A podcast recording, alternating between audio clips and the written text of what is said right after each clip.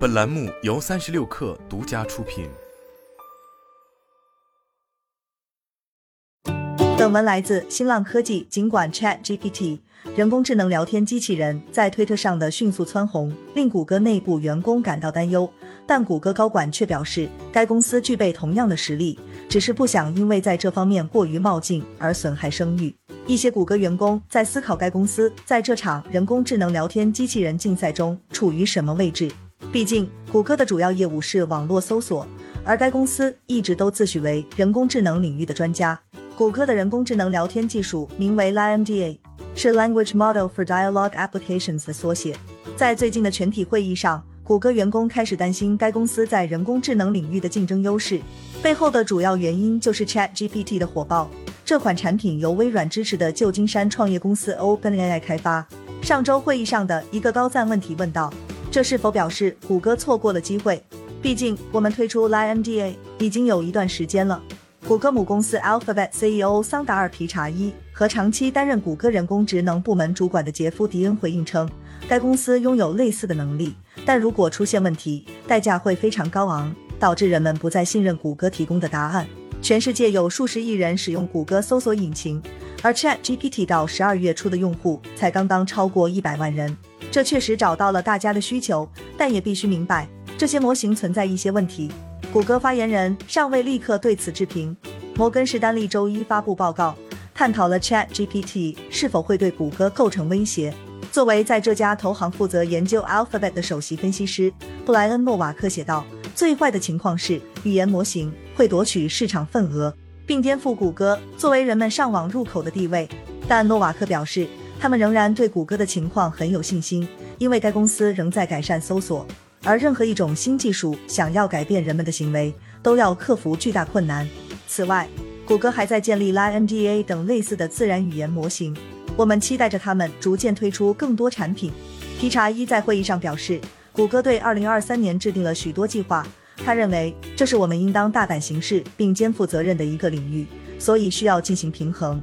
OpenAI CEO 山姆·阿尔特曼在周末发表的推文中承认，ChatGPT 存在局限。用户应当注意，不要过度依赖这项技术提供的答案。现在就靠它来从事任何重要的事情是不对的。他写道：“这相当于进度预演。我们在鲁棒性和真实性方面还有许多工作要做。谷歌的市值虽然超过1.2万亿美元，但他们却没有这么大的回旋余地。”迪恩表示，目前为止，该公司的技术主要由内部开发。他还强调，谷歌要面临更多声誉风险。因此，在实际行动方面，比小型创业公司更加保守。我们显然希望把这些东西做成实际的产品，做成更加突出语言模型的产品，而不是隐藏起来。他说，但确保措施得当也极其重要。他接着说，你可以想象，对于搜索应用，真实性问题非常重要，而对其他应用，偏见、毒性和安全问题同样也很重要。迪恩表示，这项技术还没有达到可以广泛推广的程度，目前的公开模型存在问题。迪恩表示，人工智能会瞎编。他笑着说，如果他们不太确定某件事情，就会直接告诉你，比如大象会下世界上最大的蛋，诸如此类。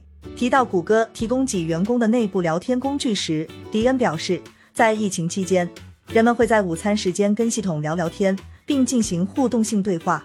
皮查伊表示。人工智能在对话和搜索中的应用将在二零二三年出现拐点。他说：“我们可以快速进化并推出新产品。”员工对谷歌搜索还存在其他担忧。除了疫情高峰期之外，该公司正经历二零一三年以来最慢的增长时期，搜索相关收入仅同比增长百分之四，整体广告业务增速也在放缓。皮查伊在会议上大声朗读了下面的问题。诸如“谷歌搜索正在死去”这样的标题已经不像以前一样了。桑达尔，你有多担心这个问题？你对这些担忧背后的共性怎么理解？我们可以做些什么？我觉得这是个好问题。我看过所有相关文章。皮查伊说：“我们取得了巨大进步，但人们也确实把我们做的一切视作理所当然，必须一直向前看。”谷歌知识和信息部门高级副总裁普拉巴卡尔拉格哈万也进行过回应。他在七月公开表示，随着越来越多的年轻人通过视觉化平台搜索内容，TikTok 和 Instagram 开始蚕食谷歌的搜索份额。不可否认，我们必须采取措施，需要为用户提供答案，并针对他们提出的问题进行建模。普拉巴卡尔对员工说：“用户体验在不断进化，他们总会给我们提出新问题。”他说：“我们理应行动起来，解决这些需求。”数据显示，谷歌至少拥有百分之九十的搜索市场份额，他们依然面临监管者的密切审查。